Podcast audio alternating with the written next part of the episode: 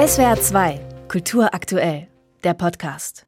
Vielen wird er noch in Erinnerung geblieben sein als Friedenspreisträger des deutschen Buchhandels. Damals, 2018, erhielten er, der Konstanzer Ägyptologe und Kulturwissenschaftler Jan Assmann und seine Frau, die Anglistin und ebenfalls Kulturwissenschaftlerin Aleida Assmann, die Auszeichnung in der Frankfurter Paulskirche. Sie 71 Jahre alt, er 80. Ein sympathisches, geistig hellwaches Wissenschaftspaar, das für seine Erforschung der Erinnerungskultur geehrt wurde.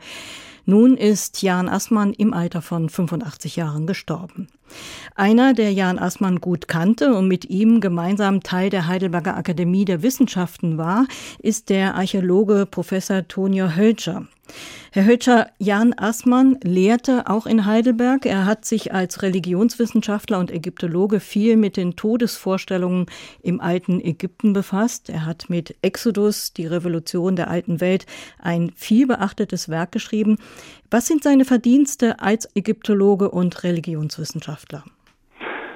Die Verdienste von Jan Assmann als Ägyptologe und Religionswissenschaftler liegen vor allem darin, dass er die ägyptische Kultur in großen, weiten Perspektiven denken konnte und sie zugleich neben die großen anderen Weltkulturen gestellt hat, vor allem Israel, aber auch äh, Griechenland, Rom und China.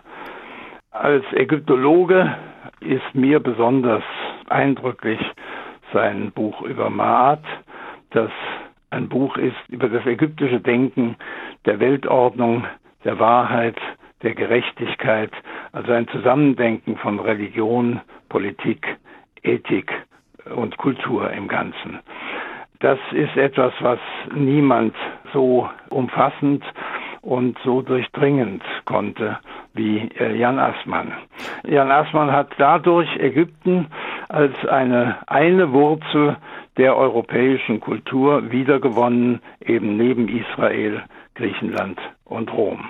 Als das Ehepaar Assmann 2018 den Friedenspreis überreicht bekam, plädierten beide in der Dankesrede für ein Zitat Erinnern, das Zurechnungsfähigkeit und Verantwortung ermöglicht und einen Wandel der Werte und des nationalen Selbstbildes stützt. Was war damit gemeint? Was machte die von den beiden Wissenschaftlern erforschte Erinnerungskultur aus? Das Konzept des kulturellen Gedächtnisses hat tief in die gesamte Kultur der Gegenwart unseres Landes, aber auch anderer Nationen hineingewirkt. Es ist ein Konzept, das das Gedächtnis an die kulturellen Grundlagen zum Fundament von nicht nur Kultur, sondern von Politik und dem gesamten Weltbild der Gegenwart zu begreifen versucht und von daher dann eine hohe Aktualität bekommt im Verständnis der eigenen Kultur im Verhältnis zu anderen Kulturen.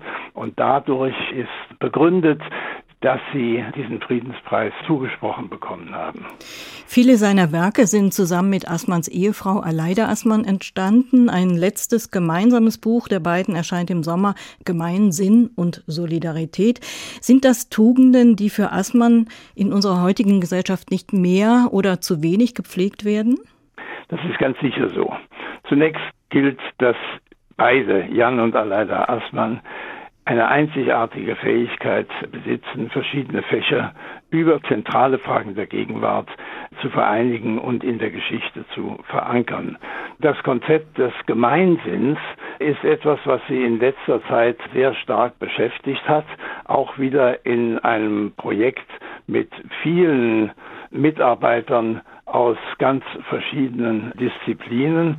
Und es ist ganz zweifellos so, dass sie Gemeinsinn äh, als ein Defizit und als ein unbedingt zu stärkendes Element der Gegenwartskultur fördern wollten damit und in der begeisternden Art, wie sie das immer gekonnt haben, sicher auch fördern werden.